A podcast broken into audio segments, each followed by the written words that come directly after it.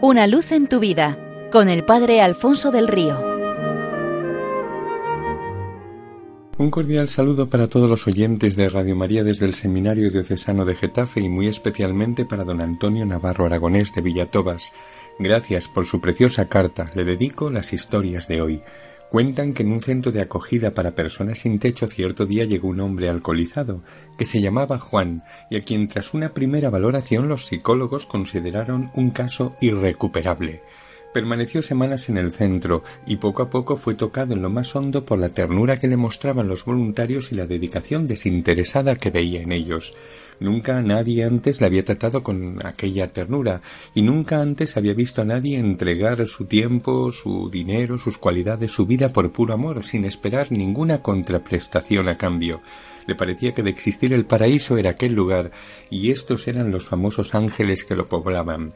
El ambiente le transformó profundamente, su vida dio un giro de 180 grados y de estar siempre bebido pasó no solamente a la sobriedad, sino a ser la persona más servicial que colaboradores y usuarios nunca antes habían visto. Día y noche Juan se afanaba incansable multiplicándose los trabajos más ingratos y en la atención a cuantos llegaban al centro, sobre todo en aquellos que venían en peores condiciones. Ninguna tarea le desagradaba, bien fuera limpiar el suelo después de que alguno se hubiera desahogado en él, dejar impecables los servicios, sacar las basuras, cuidar el jardín, lo hacía todo sonriente con una actitud constante de gratitud por poderle ofrecer la posibilidad de ayudar a los demás. Siempre se podía contar con él para traer a cuestas un mendigo encontrado en las peores condiciones o para dar de comer a quien no podía hacerlo por sí mismo, ducharle o acostarle o permanecer largos días al lado de su cama o escuchar durante horas relatos de vida sobrecogedores y concluirlos con un abrazo lleno de ternura y compasión. Una tarde el capellán de la casa daba una catequesis a un grupo de personas acogidas, les animaba a pedir a Dios que les diese la fuerza necesaria para cambiar de vida. De repente un hombre se levantó, recorrió el pasillo de la capilla, llegó ante el altar, se clavó de rodillas y gritó Oh Dios, hazme ser como Juan, haz que cambie y me parezca a él. El capellán se le acercó y le corrigió Hijo, más bien deberías pedir Oh Dios, hazme ser como Jesús. El mendigo se le quedó mirando y le dijo ¿Y ese Jesús se parece a Juan? Si es así, de acuerdo, porque lo que yo quiero es ser como Juan, que es la mejor persona que he conocido. Pues que cuando alguien a nuestro lado nos pregunte cómo es Dios, nuestra respuesta, por otro lado, la única aceptable sea mírame, contempla en mí un pálido reflejo de su rostro y escucha en mí un débil eco del latir de su corazón. También se cuenta que cierto día en el aula de una universidad, terminada la clase, el profesor lanzó la típica pregunta ¿Alguna duda? Uno de los alumnos levantó la mano y dijo Profesor, ¿cuál es el sentido de la vida? Los compañeros que estaban para salir se quedaron. El profesor miró al estudiante y vio que la pregunta era del todo seria.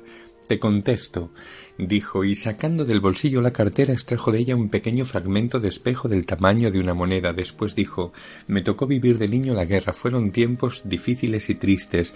Un día me encontré en la calle un espejo hecho añicos. Cogí este pequeño trozo y empecé a dirigir la luz que se reflejaba en él hasta los rincones oscuros, donde nunca llegaba ningún destello. Siempre lo conservé conmigo. Al crecer me di cuenta de que había sido algo más que un juego de crío. Era una metáfora de lo que podía hacer con mi vida yo soy como ese pequeño espejo, y con lo que soy puedo ponerme delante del sol y dejar que resplandezca en mí enviando su luz, es decir, su verdad, su bondad, su amor, su belleza, su misericordia, su ternura, su compasión a donde solamente hay oscuridad, a los rincones más oscuros del corazón de los hombres, cambiando algo en su interior y haciendo que haya menos tinieblas en nuestro mundo. Además estoy convencido de que algunas de estas personas harán lo mismo con otros. Este es para mí el significado de la vida el más pequeño de los charcos puede reflejar toda la belleza del cielo y la grandeza del sol. En la transfiguración, en una humanidad como la nuestra, ha resplandecido la gloria de Dios. En Cuaresma el Señor quiere hacer lo mismo con nosotros. Pongámonos cara a Él para irradiar su luz en el mundo y hacer que las tinieblas pierdan terreno.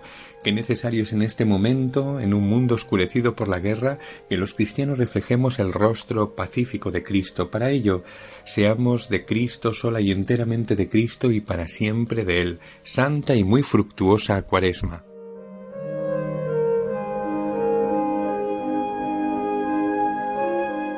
Una luz en tu vida con el Padre Alfonso del Río.